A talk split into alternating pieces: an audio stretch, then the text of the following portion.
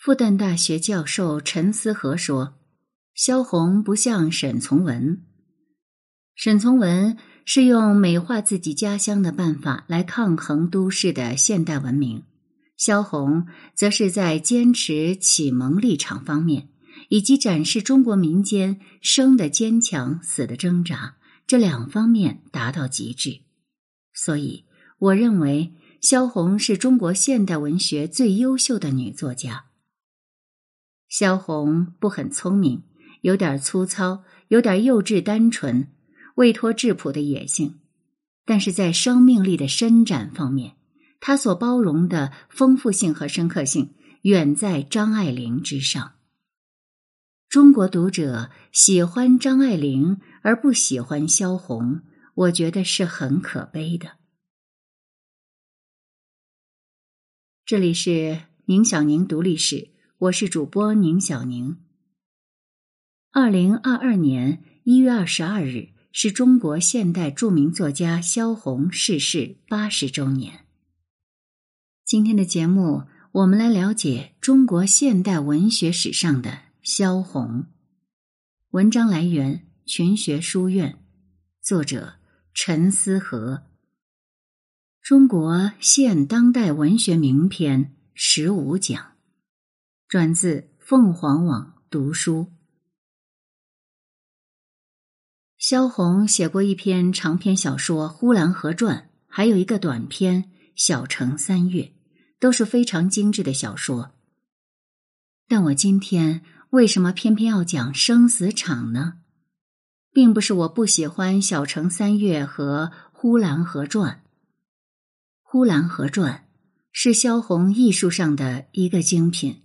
几乎达到炉火纯青的状态。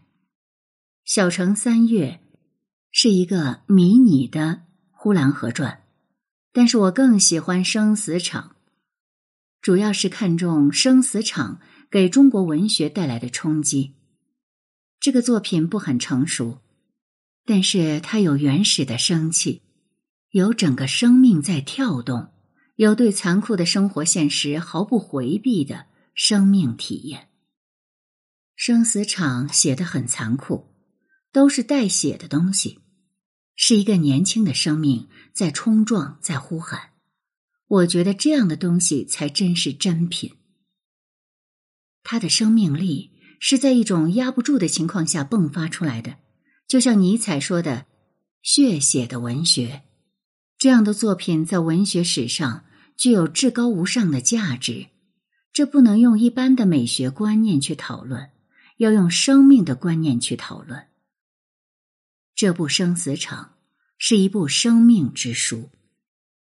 关于民间理论，我曾写过很多文章，但是我一直没有写出一篇谈民间的美学理想的文章。民间的美是什么？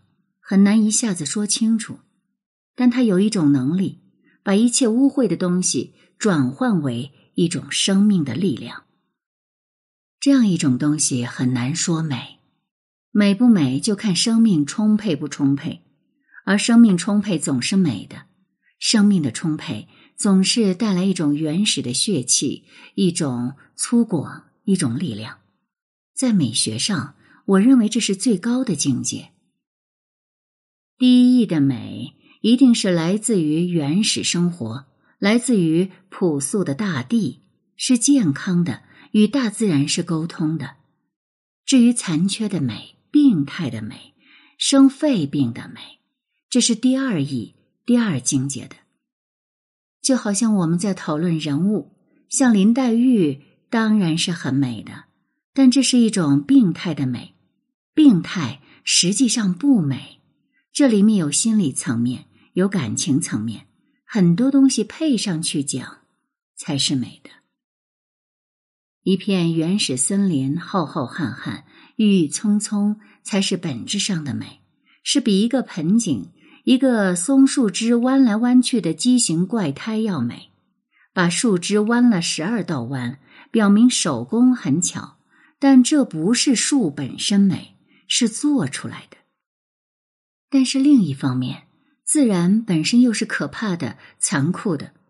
当我们在讨论它美的时候，绝对不能忘记它残酷的一面。中国的古诗、西方的名画，在表现大自然的时候，总是表现恬静的、静止的东西。他只选取一个场面，把一个大自然的景象定格下来，这当然非常美。但是如果进入到生活场里，大自然本身就不是静止的，也不能定格，它生生不息，它美，就是因为它有生命。生命就是生生死死的，永恒的东西就不是生命，生命一定是生生死死的。这个生命的转换就是大自然，自然总是一年四季，春夏秋冬。自然里面总归有山崩地裂、地震洪水，无数次循环。人也是这样，总归有死亡，有诞生。在这个过程中，没有一个静止的美。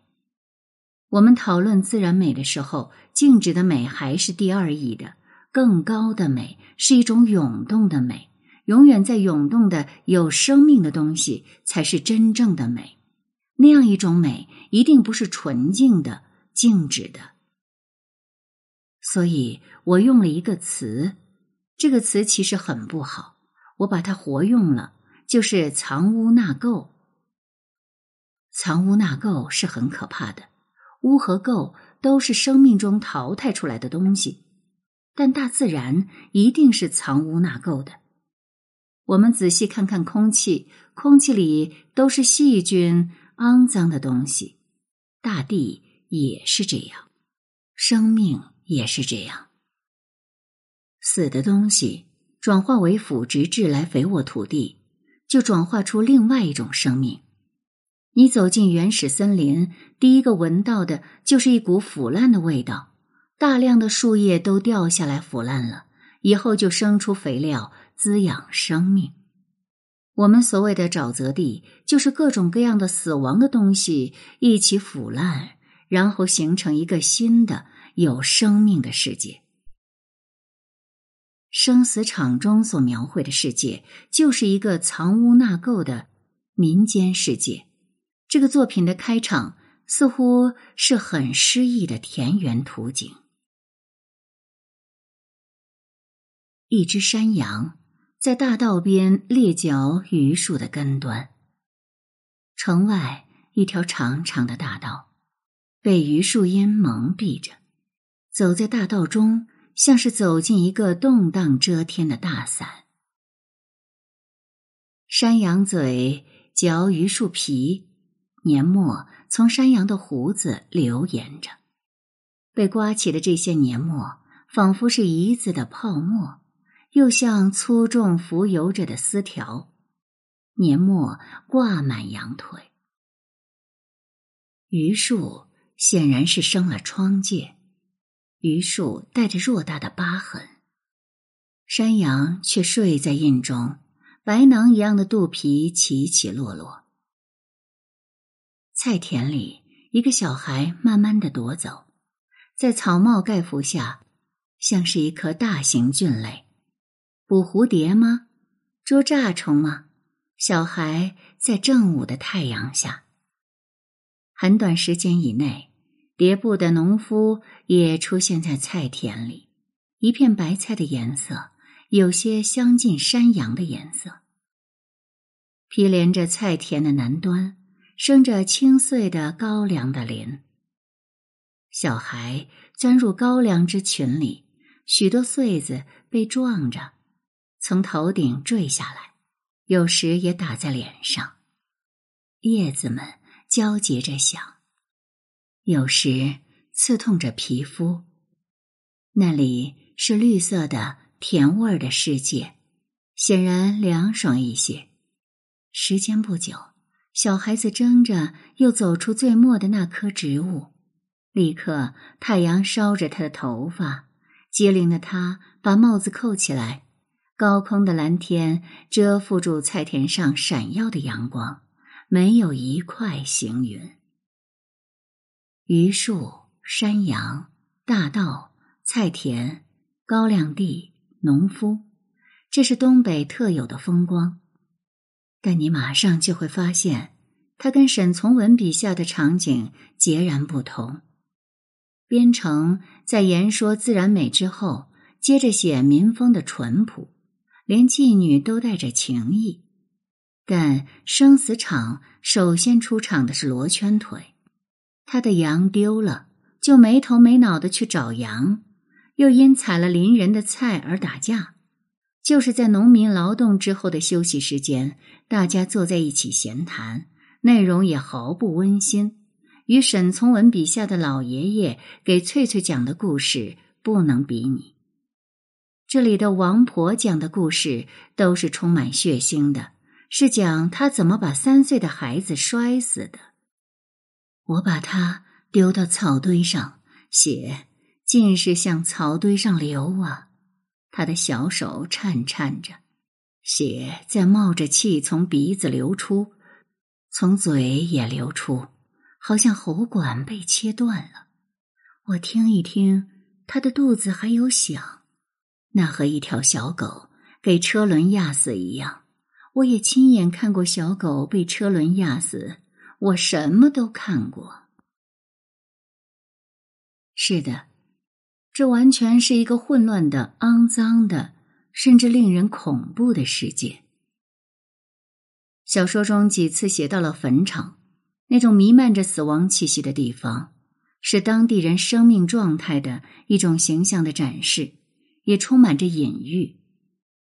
先是小金枝被父亲摔死后所展现的乱葬岗的情景，孩子。已经被狗扯的什么也没有了！成夜，他看到一堆草染了血，他幻想是小金枝的草吧。他俩背向着流过眼泪。成夜又看见一个坟窟，头骨在那里重见天日。走出坟场，一些棺材、坟堆、死寂死寂的印象，催迫着他们加快着步子。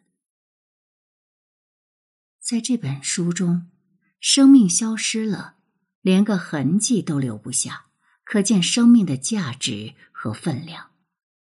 这里不是给亡魂们安宁的墓园，这是躁动的、永远也无法安宁下来的世界。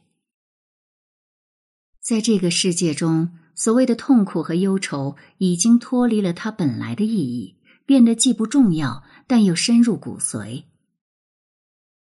在第九章传染病中，瘟疫再次将死亡带给了这里的人们。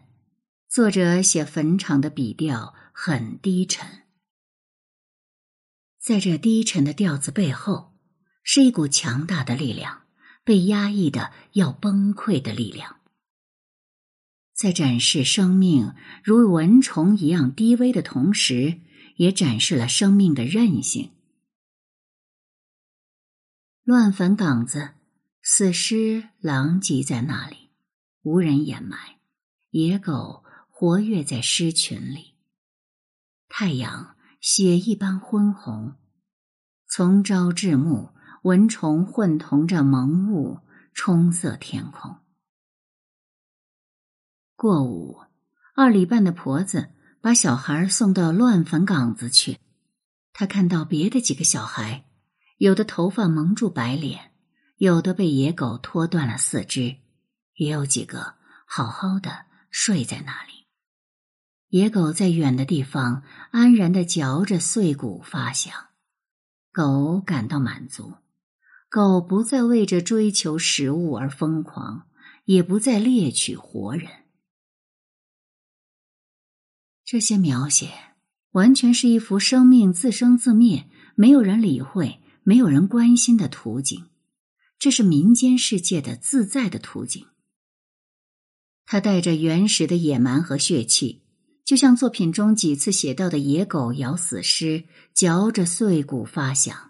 这是生命跟生命之间的凶残的吞噬，完全是一股令人颤栗的原始状态。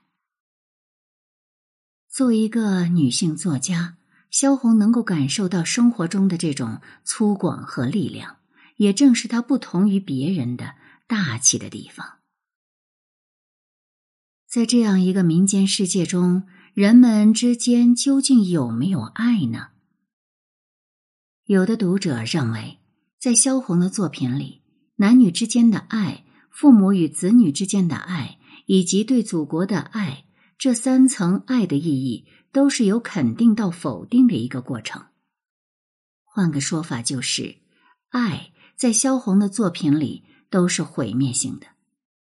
这个问题实际上涉及到对民间文化现象的认知。这个看法延伸开去，是说，在我们中国普通的民间社会，所有爱的萌芽都会被现实生活毁灭。这种人生是悲哀的，但这种悲哀是以五四以来启蒙者的观点来看的。鲁迅说过。中国是无声的中国，他所有的生命力都被压抑住了。那种极端的贫困，那种野蛮的生活，把人的个性全部扼杀了。建立在个体之上的各种各样的心理感受和感情因素都失落了。萧红的生死场，首先就是把自己所有的生命感受与生活经验。毫无保留的、赤裸裸的写给大家看。如果没有这种生活经验，就不可能写到这个程度。比如，如果自己没有体会到生孩子的痛苦，他就写不出那么恐怖的生孩子的经验。同样，没有母亲那么残酷对待子女，他就写不出金枝和他母亲之间的关系。一九三二年八月的一个黑夜，萧红在洪水中的哈尔滨被急送到医院待产，在极其痛苦的情况下产下一个女婴。萧红曾在小说《弃儿》当中记下自己这一痛苦的经历：秦肚子痛得不知人事，在土炕上滚得不成人样了，脸和白纸一个样。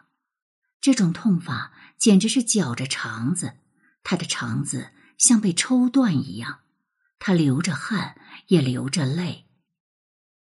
而关于他跟生母和继母的关系，大体是这样的：他出生在一个重男轻女的家庭中，三岁时生母去世，不到三个月，父亲就续弦。这个母亲很客气，不打我。就是骂，也是指着桌子或椅子来骂我。客气是越客气了，但是冷淡了，疏远了，生人一样。我们在冰心的小说里是读不到这些东西的。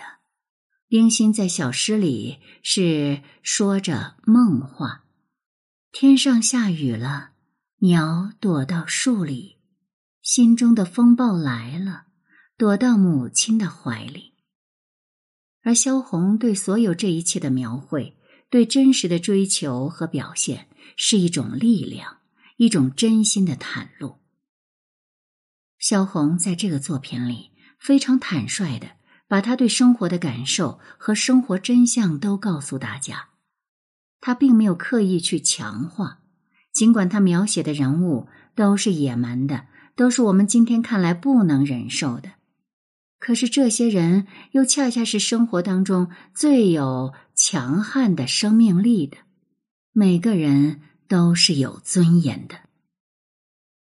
就像麻面婆，麻面婆是一个低能的女人，可是这样的女人，她也知道努力，知道要引起人家注意。她听说羊丢，她去羊翻柴堆。她记得有一次羊是钻过柴堆的。但那在冬天，羊为着取暖，他没有想一想六月天气，只有和他一样傻的羊才要钻柴堆取暖。他翻着，他没有想，全头发撒着一些细草。她丈夫想止住她，问她什么理由，她始终不说。他为着要做出一点奇迹。为着从这奇迹今后要人看重他，表明他不傻，表明他的智慧是在必要的时节出现，于是，像狗在柴堆上耍的疲乏了，手在扒着发间的草杆儿，他坐下来。他意外的感到自己的聪明不够用，他意外的对自己失望。这一段描写看上去很好笑，麻面婆傻傻的、笨笨的，但作者的笔调是非常严肃的。麻面婆一直想努力的把事情做得好一点，这就是人活着的尊严。包括金枝，也包括王婆的丈夫赵三，还有二里半，都是很猥琐的人。可是到最后真正关键的时候，顶天立地的豪情也都迸发出来了。赵三在抗击日本人的宣誓中流着泪说道：“国亡了。”我我也老了，你们还年轻，你们去救国吧。我的老骨头再再也不中用了。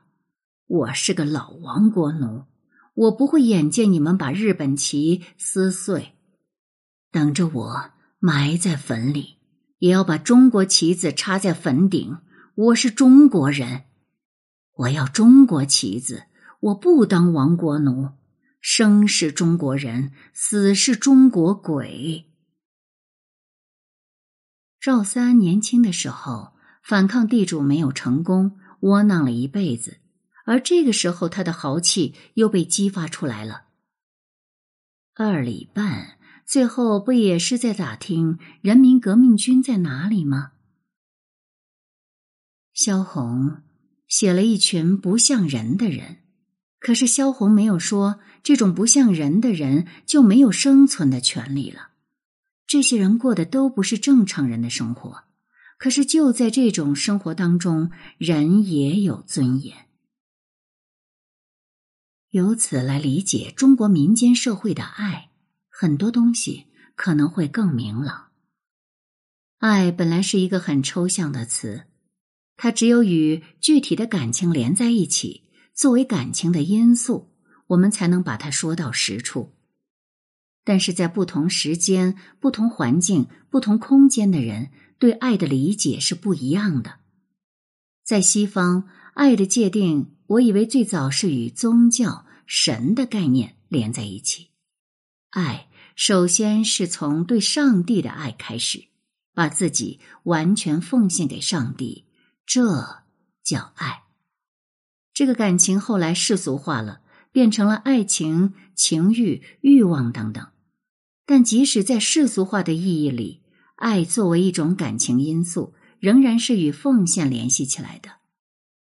人们在界定爱情的时候有个概念，比如有人说某某人的结合不是为爱情，他是为了一座房子，表示这种爱里面有功利、有索取。有索取的不是爱，所以爱是一种献身，是一种奉献。当你因为喜欢，不是被迫，而是愿意把自己的一切交给对方，或者愿意为对方做自己力所能及的，甚至力不能及也要去做，这样的一种动力叫爱。